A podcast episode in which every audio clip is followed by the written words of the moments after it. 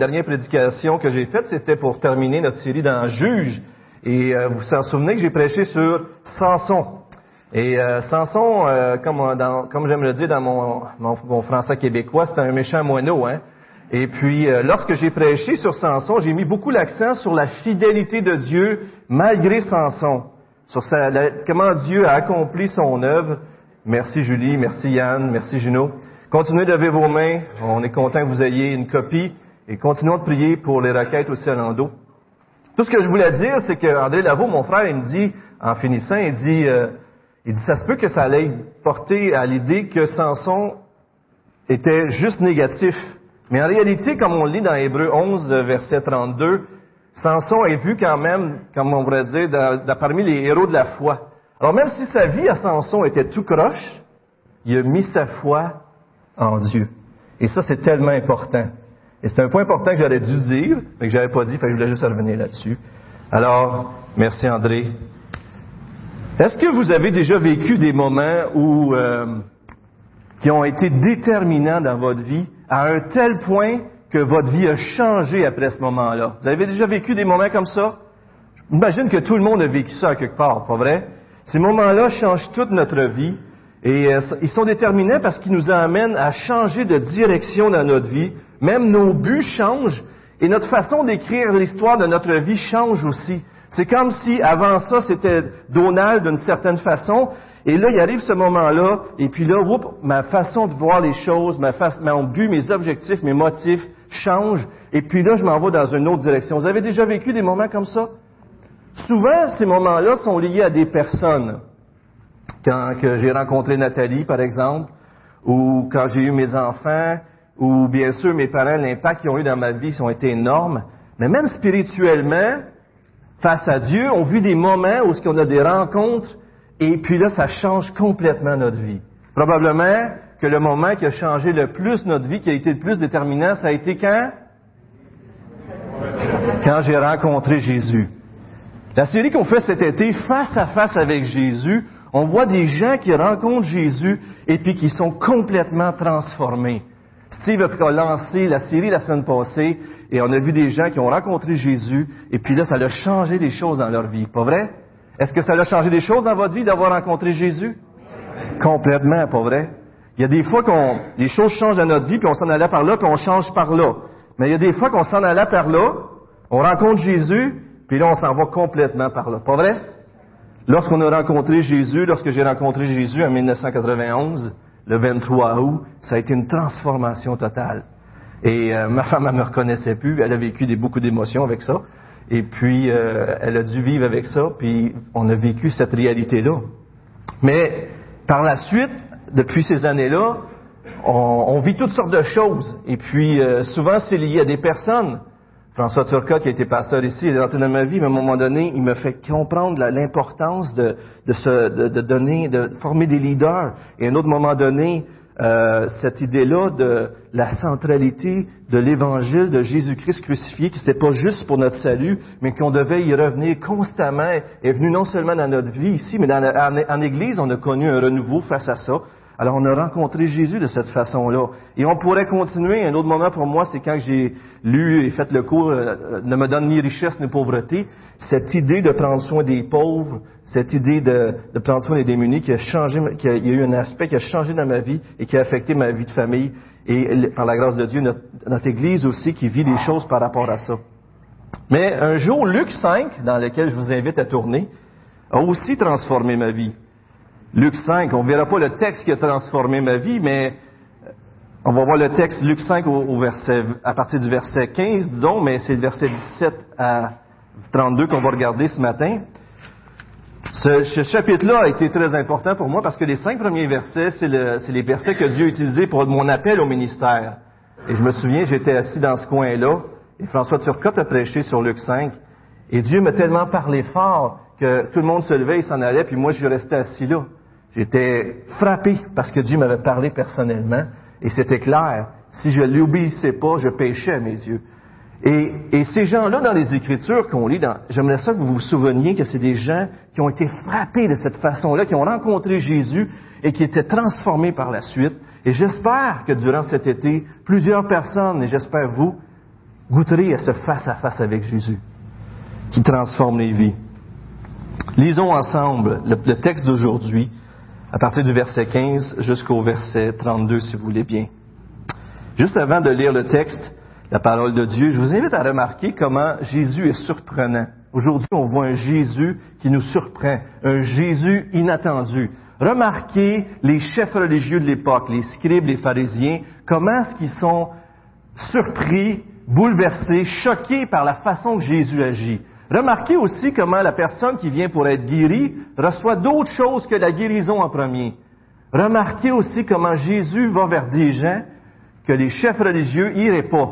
Jésus nous surprend, nous surprend et nous surprend. Laissons-nous surprendre par lui ce matin, si vous voulez bien, et lisons cette, cette magnifique parole de Dieu.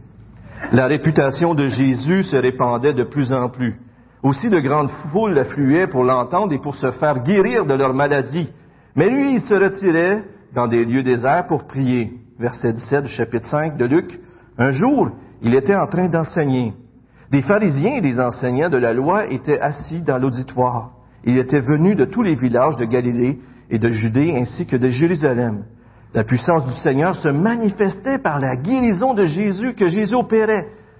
Voilà que survinrent des hommes qui portaient un paralysé sur un brancard. Ils cherchaient à le faire entrer dans la maison pour le déposer devant Jésus. Mais ils ne trouvèrent pas de moyen de parvenir jusqu'à lui à cause de la foule.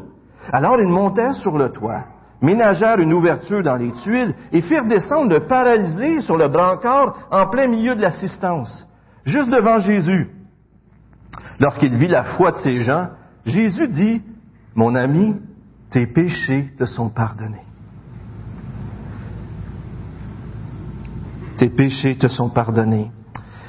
Les faits spécialistes de la loi et les pharisiens se mirent à raisonner et à dire, qui est donc cet homme qui prononce des paroles blasphématoires? Qui peut pardonner les péchés si ce n'est Dieu seul? Mais Jésus, connaissant le raisonnement, il leur dit, pourquoi raisonnez-vous ainsi en vous-même? Qu'est-ce qui est le plus facile? Dire tes péchés te sont pardonnés ou dire lève-toi et marche? Eh bien, vous saurez que le Fils de l'homme a sur la terre de pouvoir de pardonner les péchés. Il déclara au paralysé, je te l'ordonne, lève-toi, prends ton brancard et rentre chez toi. Aussitôt, devant tout le monde, l'homme se leva, prit le brancard sur lequel il était couché et s'en alla chez lui en rendant gloire à Dieu. Tous furent saisis de stupéfaction. Ils rendaient gloire à Dieu et, remplis de crainte, disaient, nous avons vu aujourd'hui des choses extraordinaires. Après cela, Jésus s'en alla et vit en passant un collecteur d'impôts nommé Lévi, installé à son poste de péage. Il l'appela en disant, Suis-moi. Cet homme se leva, laissa tout et suivit Jésus. Lévi organisa dans sa maison une grande réception à l'honneur de Jésus. De nombreuses personnes étaient à table avec eux et parmi elles des collecteurs d'impôts. Les pharisiens et les spécialistes de la loi qui, euh, appartenaient à leur parti s'indignèrent et interpellèrent les disciples de Jésus. Mais comment pouvez-vous manger et boire avec des collecteurs d'impôts et ces pécheurs notoires? Jésus leur répondit, ceux qui sont en bonne santé n'ont pas besoin de médecins. Ce sont les malades qui en ont besoin. Ce ne sont pas des justes, mais des pécheurs que je suis venu appeler à changer, ou si vous aimez mieux, à se repentir. C'était la parole de Dieu, frère et. Jésus est un, on pourrait dire pour ces gens-là du peuple du temps, était imprévisible, était inattendu.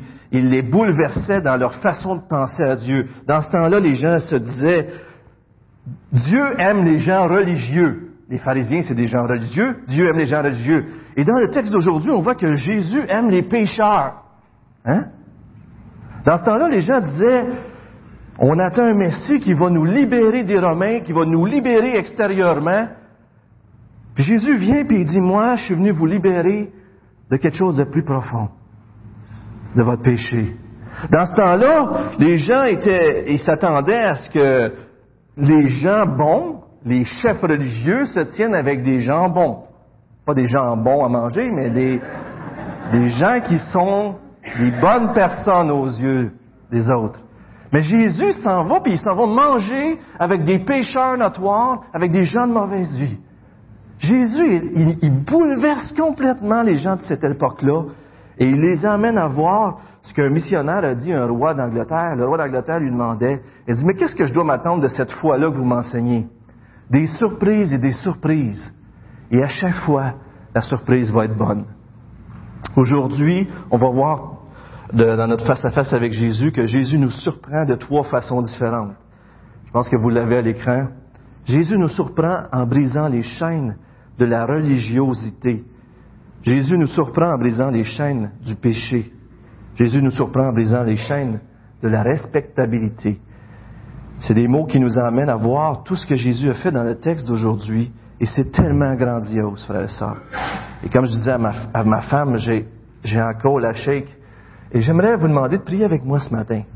Parce que c'est tellement extraordinaire la parole de Dieu, mais quand tu es en avant, euh, j'étais avec Martin et euh, dans la famille de Martin, sa belle famille, puis on parlait ensemble, euh, Martin Mercier, et puis on disait de ça quand on prêche en avant, quand on parle de même, on est nerveux, puis ça nous stresse, puis des fois pour des bonnes ou des mauvaises raisons, mais j'aimerais vous inviter qu'on prie ensemble Dieu qui nous parle ce matin, qui m'aide et qui vous aide, qui nous aide ensemble à être à son écoute. Vous voulez bien? Prions ensemble si vous voulez bien.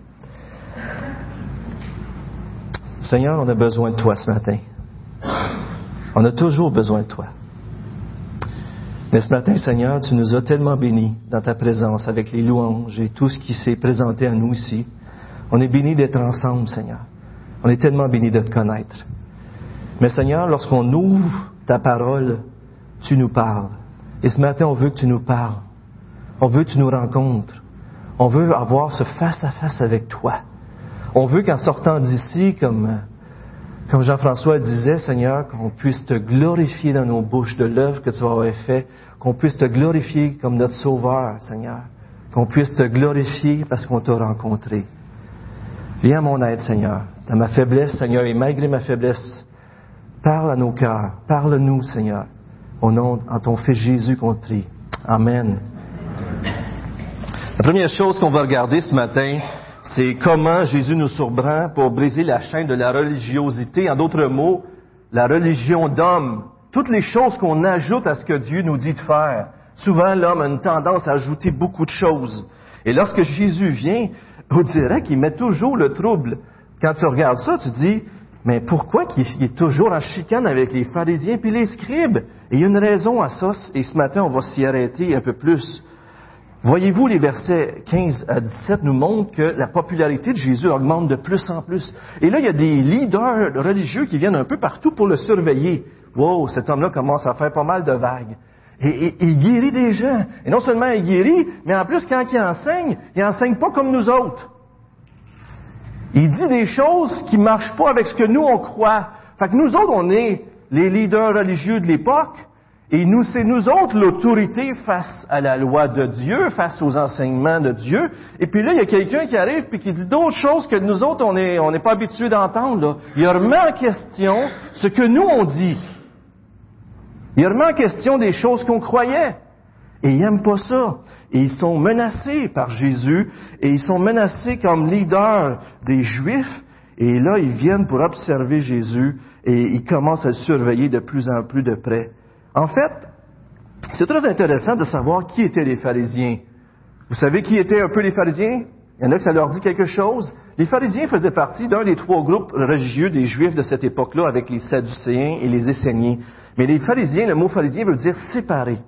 Les pharisiens, si on regarde historiquement, c'était les gardiens de, la loi juive, les gardiens de la loi mosaïque qui faisaient en sorte de différencier le peuple juif des autres peuples. Et historiquement, cette secte-là euh, semble avoir apparu juste avant les Maccabées. Il y en a qui connaissent ça, un peuple des, frères Maccabées qui se sont battus pour libérer le peuple juif. Et puis, il aurait apparu dans ce temps-là parce que l'influence des Grecs commença à entrer parmi les Juifs. Et puis là, les Juifs croyants étaient de plus en plus influencés par la culture grecque.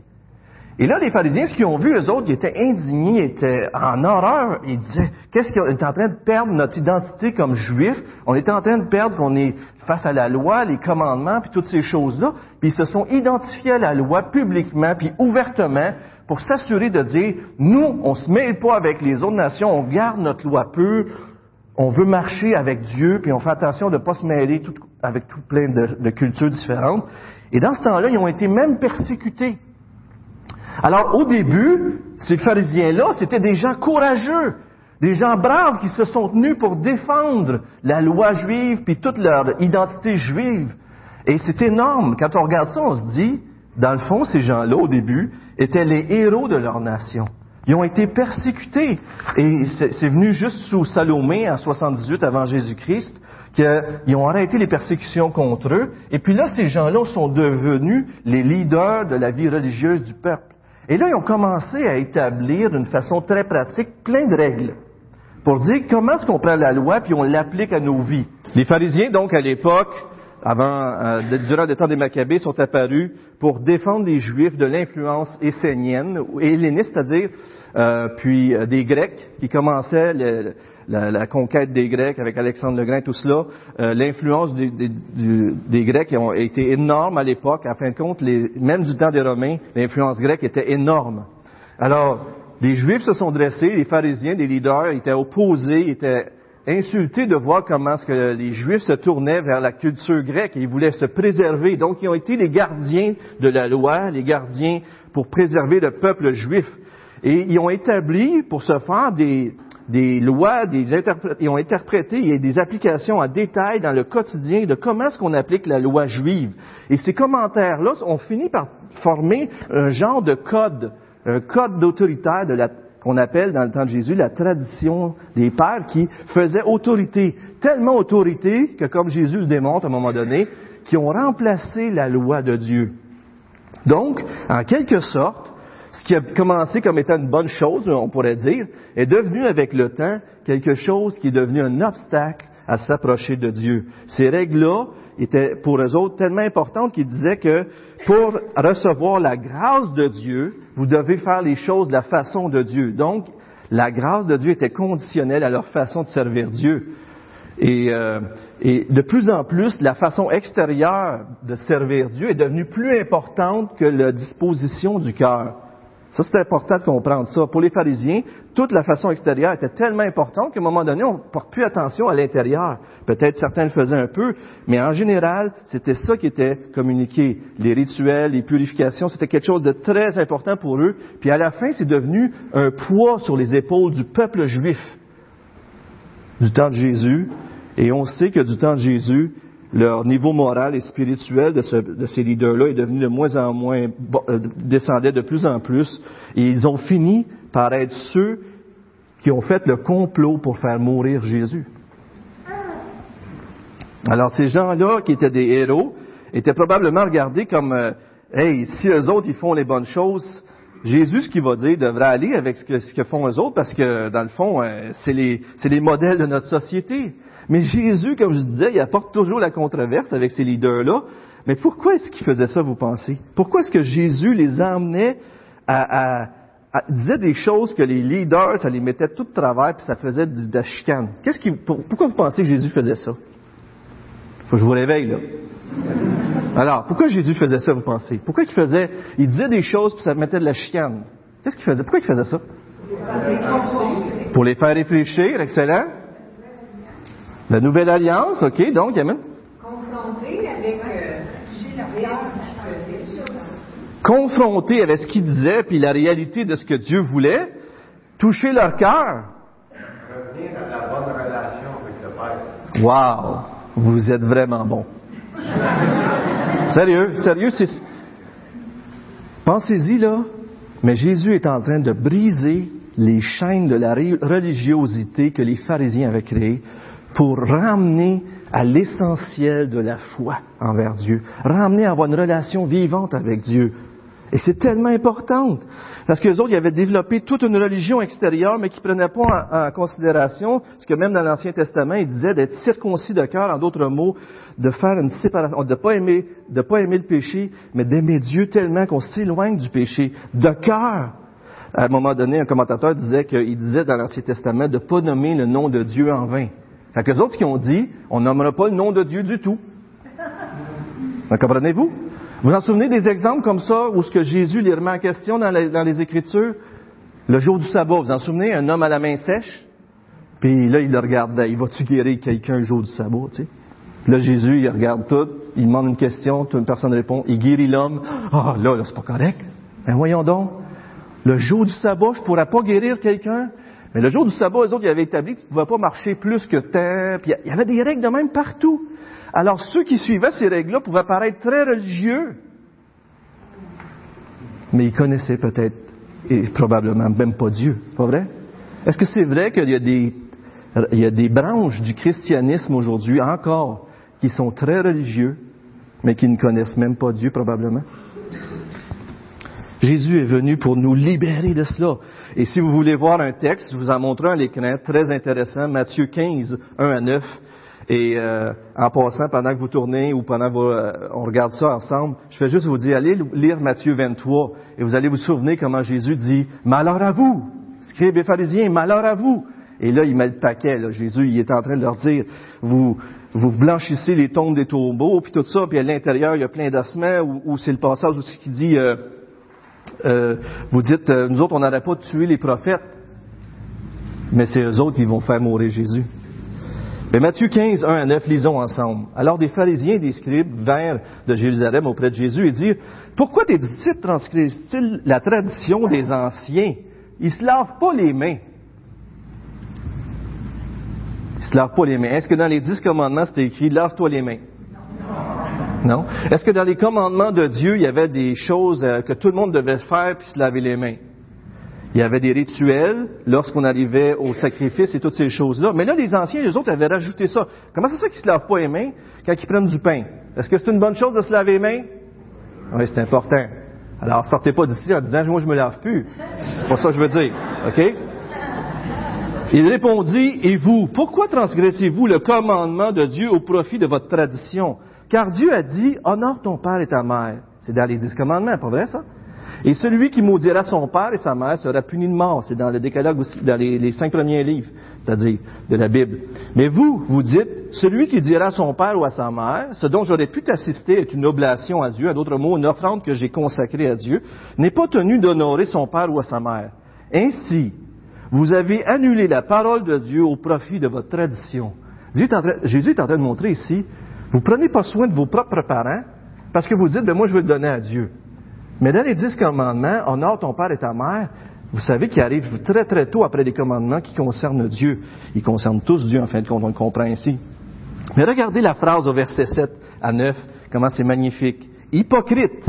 Isaïe a bien prophétisé sur vous quand il a dit, ce peuple m'honore des lèvres, mais son cœur est éloigné de moi. C'est en vain qu'ils me rendent un culte en enseignant des doctrines qui ne sont que préceptes humains. Frères et sœurs, avons-nous des choses dans nos vies qu'on applique à nos vies et même aux vies des autres, mais qui ne sont que des préceptes que nous, on s'est fait? Ou est-ce que ça repose sur la loi de Dieu? Comprenez-moi bien, là. C'est très important qu'on prenne le temps de s'arrêter ici pour comprendre que on peut ajouter aujourd'hui à des lois que Dieu nous demande de faire extérieurement. Et des fois, c'est par amour qu'on fait ça.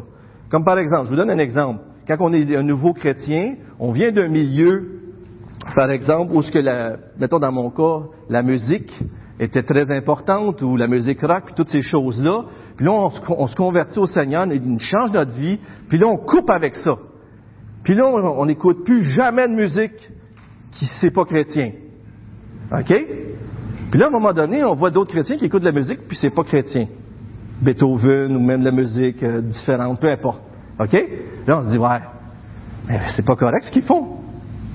Pour nous, c'est important de couper avec le passé, parce qu'on venait de se convertir, puis c'était nécessaire d'avoir une coupure parce qu'on n'était pas encore rendu dans une maturité dans cet aspect-là. Pour d'autres, ça peut être la musique, pour d'autres, ça peut être, euh, je ne sais pas encore, n'importe quoi, tu sais. Mais il y a des choses qu'on va établir dans nos vies parce qu'on est jeune chrétien puis on en a besoin. Ou même quand on est un chrétien qu'on a une faiblesse. Je donne un exemple. La Bible ne dit pas de ne pas boire d'alcool. Paul dit même à, Timothée, il dit prends un peu de vin parce que tu as mal à l'estomac. OK? Bien sûr, on ne doit pas prendre d'alcool à excès puis euh, devenir euh, alcoolique, tout ça, c'est bien sûr que non, on comprend.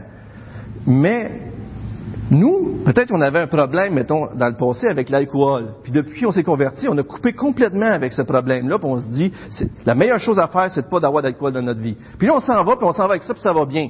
Puis là, il y a, il y a des chrétiens qui, eux autres, puis ils viennent, mettons, euh, ils connaissent la culture en Europe où on prend toujours un verre de vin à tous les repas pratiquement, ou des choses comme ça, puis ils prennent un verre de vin, puis là, ça pourrait me choquer, moi, comprenez-vous? Mais lui, c'est pas un problème dans sa vie de prendre un verre de vin à un mariage ou quelque chose comme ça. Voyez-vous, voyez-vous que des fois, nous, on peut s'ajouter des règles qui peuvent nous rendre service, mais si ces règles-là, on en fait une règle qui touche tout le monde, on peut s'éloigner les uns des autres, puis on peut éloigner les non-croyants de Dieu. C'est très important ce que je vous dis là. Dans notre culture québécoise, il me semble que quand je me suis converti, écoutez, c'est en 91, ça fait déjà 25-26 ans, cette année. Il me semble que dans la culture de l'époque, la pensée de l'alcool, c'était négatif. Parce qu'au Québec, il y a eu des problèmes avec l'alcool. Pas vrai? Aujourd'hui, c'est moins fort, il me semble. Mais une église complète pouvait décider, ici, on, c'est, pas correct de boire de l'alcool. Pas vrai? Puis des, fois, ces choses-là, dans une culture, peuvent être bonnes. Comprenez-vous? Mais dans une autre culture, peut-être ça devrait être autre chose qu'on dise de, défendre. Puis l'alcool, ça cause pas de problème. Mais des fois, on prend des choses que la Bible ne dit pas, ne défend pas, puis on les défend. S'habiller d'une telle façon. Oui, il y a un habillement dans les Écritures qui disent c'est faut axer plus vers la beauté intérieure que vers la beauté extérieure. Mais il y a plein de choses. Je me souviens, euh, j'espère que je ne choquerai pas personne, là, mais le maquillage ou des choses comme ça, des fois, ça pouvait être défendu complètement. Puis une personne pourrait décider, une dame pourrait décider de plus se maquiller. Puis de dire, moi, là, c'était trop important, l'image, puis toutes ces choses-là. Puis c'est correct de le faire pour elle, parce que c'est une façon qu'elle elle glorifie le Seigneur, c'est une façon qu'elle sert le Seigneur. Est-ce que ça veut dire que toutes les femmes doivent jamais mettre rien, rien, rien sur leur visage? Là, si on en fait une règle, on devient comme les pharisiens et on devient légaliste. Et même, ça peut, causer un obstacle à l'évangile. J'ai essayé de mettre ça, mon premier point est plus, plus long, là. J'ai essayé de mettre ça en image, OK? Mais regardons à l'écran l'image que je vous ai donnée pour essayer de comprendre l'idée un peu de ce qui est arrivé. Au début, Dieu a mis les commandements, il révèle sa loi, il veut se révéler par son caractère, par sa personne, pour se révéler à nous, pour qu'on le connaisse. Mais là, avec le temps, on peut montrer déjà l'autre image, les, Juifs, ce ont fait, c'est qu'ils ont mis une barrière entre Dieu et les hommes en créant des règles et des choses qui nous empêchent de goûter à Dieu pleinement. Et même, d'un côté, vous avez les leaders qui sont des aveugles, qui conduisent des aveugles. En d'autres mots, eux autres, qui appliquent parfaitement toutes les règles qu'ils ont mis, mais ils connaissent pas Dieu.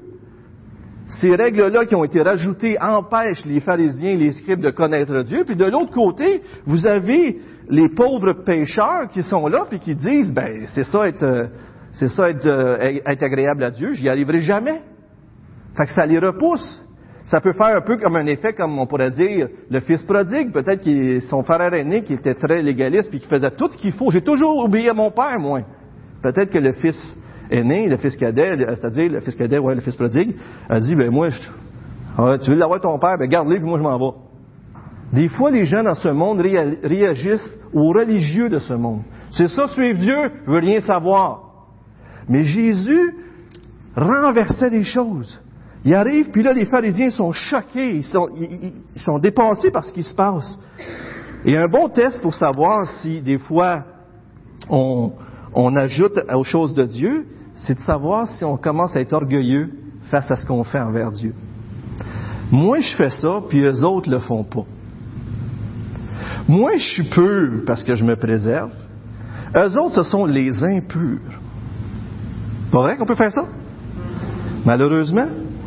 Et puis là, on commence à voir que des fois, on ajoute des choses et ça, non seulement ça crée un obstacle entre, nous et les autres, mais ça peut créer un obstacle ensemble, euh, envers Dieu. Dans le Nouveau Testament, on a entendu parler de distinguer les jours, la nourriture, les fêtes, c'est toutes des choses que dans l'Ancien Testament est important, mais que Jésus est arrivé puis il a dit, regardez, ce qui est important, c'est vers quoi ça pointait ces choses-là. Paul nous ramène à dire, avec le, au, euh, au concile, en acte 15, il y avait la circoncision et l'incirconcision, il fallait que tout le monde se fasse circoncire. Mais voyons donc, l'important c'est qu'il croit en Jésus. C'est pas la circoncision qui vous a donné le salut, c'est la foi. Je donne un exemple pratique un peu. J'aime ma femme, puis là, j'aime tellement ma femme qu'à un moment donné, je dis, chérie, on va aller une fois par semaine prendre un déjeuner. Puis là, je me dis, ah, je vais faire quelque chose. Le mercredi soir, je vais toujours y ramener du chocolat. C'est bon, hein? Ah, ça serait bon aussi que de temps en temps, je l'écoute quand on s'endort. Toutes des belles choses, hein? Le reste du temps, je ne l'écoute pas. C'est pas ça que je dis. Comprenez-moi. Je veux juste bien l'exprimer, OK? Fait que là, au début, je suis en amour avec elle, je fais ces choses-là, on se rend compte au, déjeuner au restaurant parce que c'est la vie, la course, puis tout ça, puis on se parle, on s'écoute. Puis là, à un moment donné, j'amène des fleurs, du chocolat, etc. Puis, mais au fil des années, après 5 ans, 10 ans, on va déjeuner. Et là, je prends un journal. Je devrais dire la tablette. On prend chacun notre tablette, puis on check nos choses. Puis là, j'y amène des fleurs ou du chocolat, mais euh, ah, j'ai pas eu le temps, je t'amène une ONRI cette semaine, non, mais en tout cas. Mais tu sais, je le fais parce que c'est la bonne chose à faire. Pas vrai? là, je l'écoute, puis là, mon cou, elle m'entend ronfler, ou je l'écoute, ouais, ouais, ouais, ouais. Puis, euh, voyez-vous ce que je suis en train de dire? Le cœur est, plus là. Là, ma femme, elle me dit, je dirais à ma femme, chérie, hey, écoute, je t'amène déjeuner à tous les semaines, je t'amène même du chocolat, je t'écoute de temps en temps, puis tu dis que je t'aime pas. Est-ce que ça se peut que ma femme se sente pas du tout aimée, même si je fais toutes les règles que j'ai établies? Est-ce que ça se peut, ça? C'est exactement ce qui s'était passé. C'est que les pharisiens mettaient plein de règles, on pouvait faire tout cela sans connaître Dieu. Et, et c'est tellement, c'est un sujet très intéressant. Je vous laisse l'examiner. S'il y en a qui veulent approfondir, Romains 14, 1 Corinthiens 8 nous parle de la liberté chrétienne, mais c'est tellement important. Je continue en disant que, voyez-vous, dans les versets 33 à 39, Jésus parle des vieux vêtements, puis je ne l'ai pas à l'écran malheureusement, mais des outres, le vin nouveau dans les outres neuves ou un tissu nouveau sur un vieux vêtement, puis il dit ça marche pas ensemble. Il dit ça tout de suite après tout ce qui se passe là. C'est comme s'il dirait, en d'autres mots, que ces choses-là, là, on ne peut pas mélanger les deux. Jésus arrive, puis on doit l'écouter lui, puis le suivre lui. Et euh, que ces pratiques-là légalistes empêchent de jouir de la liberté. Est-ce qu'il y a des pratiques légalistes dans vos vies, frères et sœurs, qui vous empêchent de jouir de la liberté que Christ veut vous, veut vous donner? Ou est-ce que vous comprenez que certaines choses qui sont bonnes pour vous, qui sont nécessaires pour vous parce que vous n'avez pas développé la maturité, vous ne devez pas l'appliquer aux autres? Est-ce que des fois, les gens qui sont alentour de nous se sentent rejetés par notre façon, notre approche euh, légaliste? Et ça, c'est tellement important. Le deuxième point, les deux prochains points sont plus courts. Jésus nous surprend en brisant les chaînes du, péché. Les paralytiques, comme d'autres, approchent Jésus d'une façon complètement inattendue. La foi de ces gens-là est extraordinaire dans le sens qu'ils ne s'arrêtent pas à la bienséance, ils ne s'arrêtent pas à ce qui est convenable, ils enlèvent des tuiles sur le toit, ils descendent le paralysé. Mais là, ce qui est surprenant, c'est qu'est-ce que Jésus fait? Est-ce que Jésus guérit la personne? Qu'est-ce qu'il fait? Tes péchés sont pardonnés.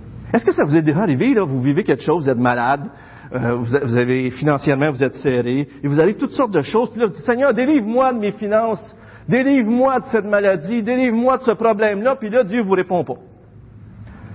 Puis là, il est en train de vous montrer tranquillement qu'il y a quelque chose qui veut changer à l'intérieur. Pourquoi est-ce que Jésus dit à ce moment-là, tes péchés sont pardonnés, vous pensez? Qu'est-ce qui vous vient à l'esprit? Pourquoi, pourquoi il, il, descend pour être guéri, là? Jésus dit, tes péchés sont pardonnés. Qu'est-ce qui est plus important pour Jésus?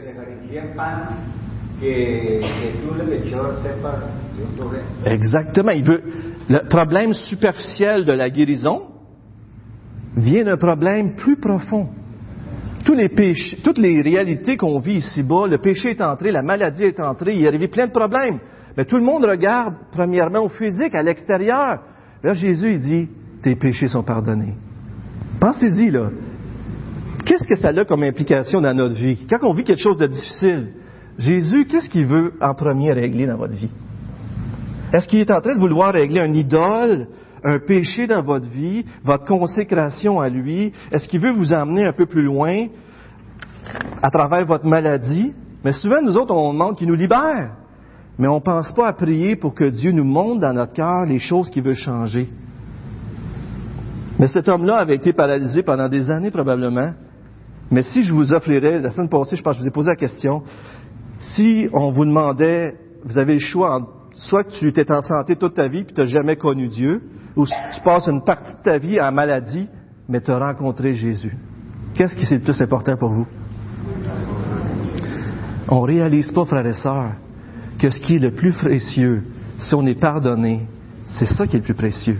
C'est ça qui est la plus grandiose. C'est comme si Jésus disait, tu veux, es venu pour être guéri, je vais t'offrir quelque chose de plus grand. Mais nous autres, on lit ça des fois, pour on pourra dire, non, non, Jésus t'a pas compris, là. Il veut être guéri. Oui, mais moi, je veux t'offrir ce qui est le meilleur. Jésus nous en donne toujours plus. Et lui, il lui offre le pardon et par la suite, on le voit, la guérison. Mais le pardon est tellement important dans l'Évangile, est tellement important pour nous que à chaque fois qu'on vit des maladies ou des choses comme ça, on devrait se demander qu'est-ce que Dieu tu veux faire dans ma vie? Comment tu veux me rencontrer? Qu'est-ce que tu veux changer? Quel péché tu veux me libérer? Et Dieu veut nous libérer en nous pardonnant de nos péchés. Regardez les textes du psaume 103. Euh, les pharisiens sont complètement choqués. Ils disent c'est blasphématoire ce que tu fais là. Tu dis que tu pardonnes. Voyons donc, ça marche pas ton affaire. C'est juste Dieu qui peut pardonner. Tu blasphèmes. Regardez les psaumes. Mon âme bénit l'Éternel et n'oublie aucun de ses bienfaits. C'est lui qui pardonne toutes tes fautes, qui guérit toutes tes maladies, qui rachète ta vie du gouffre, qui te couronne de bienveillance et de compassion. C'est lui qui pardonne toutes tes fautes. Psaume 130. Mais le pardon se trouve auprès de toi afin qu'on te craigne. La Bible établit clairement que c'est Dieu qui pardonne. Mais Jésus, il pose la question, verset 23, mais c'est quoi qui est le plus facile? De guérir le malade qui est là ou de pardonner? Et pensez-y, si quelqu'un me pardonne, on ne le voit pas. Mais si quelqu'un guérit, ça se voit. Alors, Jésus pardonne, et en plus, il guérit après, et la guérison montre clairement qu'il a le pouvoir de pardonner, et que cet homme est pardonné. Pensez-y. C'est fantastique, c'est beau de voir qu'est-ce que Jésus fait là. De voir qu'il est en train de montrer clairement, écoutez, vous pensez que c'est plus facile de dire un ou l'autre, mais moi je vais vous montrer que le Fils de l'homme, il a le pouvoir sur la terre de pardonner, en fin de compte, que je suis Dieu. Et après ça, il demande au, paralytique, lève-toi, puis prends ton, ton, ton lit, puis va-t'en. Puis c'est ce qui se passe, il s'en va, il lève son lit, et il s'en va. Et c'est tellement magnifique de voir ça. Jésus a tellement fait plus grand, une chose tellement plus grande. Vous savez, quand on éprouve la maladie, quand on éprouve des difficultés dans nos vies, quand on pense à la croix, à ce que Jésus a fait pour nous, là, on devrait être quand même capable de se réjouir. Croyez-vous ça? On devrait être capable d'être dans la joie. J'ai beau souffrir, j'ai beau être malade, mais je suis pardonné. Croyez-vous ça? Je vais aller tout de suite au troisième point. C'est tellement important, ce pardon pourtant ça vaut la peine. Galates 3.13, on va le mettre à l'écran. Christ nous a racheté de la malédiction de la loi, étant devenu malédiction pour nous, car il est écrit, maudit soit quiconque est pendu au bois. Regardez la version sommaire, comment est-ce qu'elle est écrite. Le Christ nous a libérés de la malédiction de la loi, faisant peser sur nous, que la loi faisait peser sur nous, nous, en prenant la malédiction sur lui à notre place. Christ nous a libérés de notre enfer auquel on était destiné. Christ nous a libérés du jugement et c'est tellement plus grandiose que le péché, la, maladie qui est dans nos vies. C'est tellement plus grandiose. Est-ce qu'on vit ça dans notre, réalité? Est-ce qu'on comprend que le pardon est plus précieux pour nous que tout le reste? C'est tellement important. Jésus, nous, il donne le pardon, il donne la guérison, puis il nous donne sa présence. C'est comme s'il nous fait goûter au ciel avant même qu'on y arrive. Il veut nous libérer de, nos chaînes de religiosité. Il veut nous libérer de nos chaînes en nous guérissant, en nous pardonnant, premièrement, intérieurement, et il veut nous libérer de notre respectabilité. Ce que je veux dire par là, c'est que souvent dans notre monde, l'image est-tu importante dans notre monde? Est-ce que l'image est importante? C'est tellement important l'image ici-bas. Et dans ce temps-là, c'était très important. Mais Jésus, lui, il s'en va manger avec Lévi. Il invite Lévi. Premièrement, le, paralytique est amené vers Jésus, mais c'est Jésus qui va vers Lévi. Peut-être Jésus se serait jamais senti assez digne d'aller vers Jésus, pas vrai? C'est un péager. Un péager, c'est quoi? C'est un homme qui prenait les impôts des gens pour les Romains. Il était perçu comme un traître à sa nation. Il exigeait souvent des contribuables plus que ce qu'il avait de besoin, en cas qu'il y en a qui ne payent pas. Donc, il pouvait même voler, et puis il y avait cette permission-là, l'État romain lui permettait d'en prendre plus. Fait qu'il n'y avait personne qui protégeait les pauvres et les autres des abus que ce péager-là pouvait faire. Vous vous souvenez aussi de Zachée, qui a remboursé ceux qui avaient volé. C'est un autre péager. Alors ces gens-là étaient détestés de tous, sauf peut-être des Romains. Mais une chose importante, c'est que les péagers juifs étaient exclus de la société et de ses compatriotes, et ses amis subissaient le même sort que lui. C'était un exclu de la communauté. Et lui, il ne pouvait pas se tenir avec des gens gentils qui paraissaient bien parce que c'était un exclu. Fait qui qui se tenait avec lui? Souvent, c'était des pécheurs. C'était des gens comme lui. Alors Jésus, il va vers Lévi, il dit, viens, suis-moi. Lévi abandonne tout. Pensez-y, là.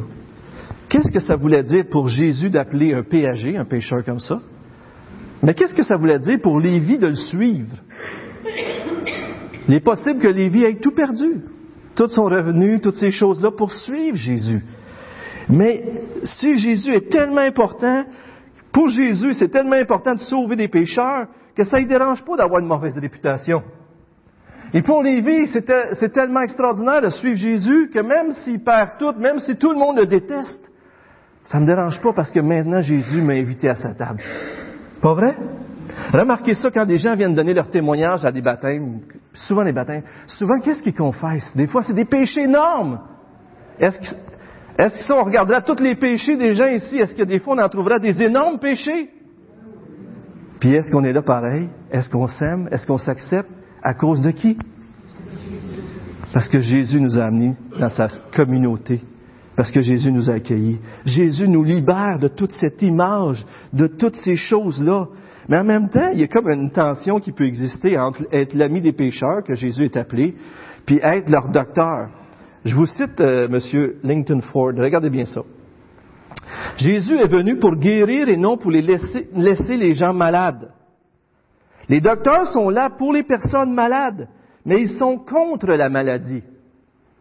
Les docteurs sont là pour les personnes malades, mais ils sont contre la maladie. De, même, de la même façon, Jésus est là pour les pécheurs, mais est contre le péché. Jésus ne pouvait être vrai face à son appel en évitant les pécheurs. Les.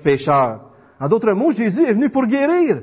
S'il n'allait pas vers les pécheurs, il aurait passé à côté de la mission qu'il avait à faire. Et si nous, on ne va pas vers les pécheurs, est-ce qu'on passe à côté de la mission qu'on a à faire? Il continue, mais les pécheurs ne pouvaient devenir ses amis et demeurer inchangés. En d'autres mots, ceux qui restaient dans la présence de Jésus étaient continuellement confrontés à sa sainteté. Et s'ils voulaient devenir ses amis, ils ne pouvaient demeurer inchangés. Une personne qui vient à l'église ici va venir à l'église puis il devrait se sentir attiré vers Jésus, vers sa, beauté, sa grandeur et son amour pour eux. Un amour radical. Mais si des gens viennent ici puis continuent continuellement de pécher, ils devraient se sentir très mal à l'aise de rester ici. Mais s'il y a des gens qui pêchent puis qui disent, mais moi je veux connaître Jésus, je veux être transformé, mais j'en ai même pas la capacité, ils devraient être les bienvenus ici, pas vrai? Parce que c'est Jésus qui va les transformer. Est-ce que les pécheurs sont les bienvenus ici? Vous verriez des gens là avec euh, une belle ligne, ses cheveux, hein, ou des d'autres qui sont la grosse barbe puis qui sentent moins bon, tu sais là, qui se lavent pas les mains. Euh, est-ce qu'ils seraient les bienvenus ici? Vous verriez ça rentrer, là, puis là, là, ben, on va se tasser d'un bain ou deux, hein? C'est ça qu'on ferait? Est-ce que les pécheurs sont les bienvenus dans l'église de Saint-Hyacinthe? Frères et sœurs, il faut être convaincus parce que si les pécheurs ne sont pas les bienvenus, je suis pas le bienvenu. Exactement, Jackie. Pas vrai? S'il y a un problème avec les voleurs, avec, euh, avec les, les, gens qui ont fait des crimes graves, avec, je ne sais pas, les homosexuels, ceux qui ont euh, avorté ou des choses comme ça, puis on se dit, ces gens-là, ils n'ont pas de place ici, il y a un gros problème, frères et sœurs. Parce que la grâce, c'est une grâce. Et tout le monde a accès à cette grâce-là. On doit vérifier dans notre vie, frères et sœurs, si notre témoignage fait en sorte que les gens disent qu'on ne se sent pas digne de venir dans l'Église ici. Si les gens sentent que nous autres, on est une race supérieure, c'est comme si on est en train de leur dire qu'on a mérité la grâce qu'on a reçue. On ne la mérite pas, la grâce qu'on a reçue. C'est Jésus qui nous la donne. Et s'il nous la donne, c'est parce qu'il est mort sur la croix pour des pécheurs, pour ceux qui sont malades. Même s'il est contre la maladie, il veut sauver les malades de cette maladie-là. Lévi, vous savez, c'est le nom de la tribu en Israël qui était chargé du bien-être du peuple, de prendre soin des lois, de prendre soin du peuple de Dieu. Et ici, Lévi est celui qui a trahi son peuple. Mais en se tournant vers Jésus, il a trouvé l'espoir, une telle assurance que même la pire de ses réputations, comme je disais tantôt, il n'a pas peur de tout perdre ça pour suivre Jésus. Et vous savez, Jésus est appelé Matthieu dans Matthieu 9.9. Lévi est appelé Matthieu, c'est-à-dire, euh, c'est ça que j'ai dit, en tout cas dans Matthieu 9.9. Et on sait que c'est, lui, Lévi, qui a écrit l'évangile de Matthieu. Ce péagé-là, Dieu l'a pris, il l'a sorti de sa misère et il en a fait celui qui a écrit l'évangile de Matthieu. Jésus est venu nous libérer des chaînes de notre religiosité. Jésus est venu nous libérer des chaînes du péché avant tout. Jésus est venu nous libérer des chaînes de notre respectabilité, de sorte qu'aujourd'hui, on peut faire face à nos péchés en disant aux autres. Des fois, on sortit, pour vrai, on, est dans un groupe, puis, puis là, il y a quelqu'un qui confesse son péché. Est-ce qu'il se fait racheter de tout le monde, cette personne-là? Non. On le trouve même courageux. Et souvent, là, c'est là qu'il se passe quelque chose. Quand on a l'honnêteté de dire, j'ai, de la misère dans ma vie, j'aimerais vous confesser un péché, priez pour moi. Et dans le monde, on ne fait pas ça. Mais dans l'Église, frères et sœurs, les chaînes de la respectabilité devraient éclater. On devrait être libre de pouvoir dire les vraies choses et trouver un appui sans craindre des apparences. On devrait se tourner vers Dieu ensemble pour recevoir la guérison. Est-ce qu'on le fait? Est-ce qu'on se tourne vers Jésus? Le passage tout de suite après dit que Jésus se présente comme l'époux. Imaginez-vous la relation qu'il va avoir avec nous, une relation intime, libérée de toutes ces barrières-là, de toutes ces chaînes. Est-ce que nous avons cette relation avec Dieu? Est-ce que nous tendons cette relation avec Dieu aux gens qui ne le connaissent pas? Prions, si vous voulez bien.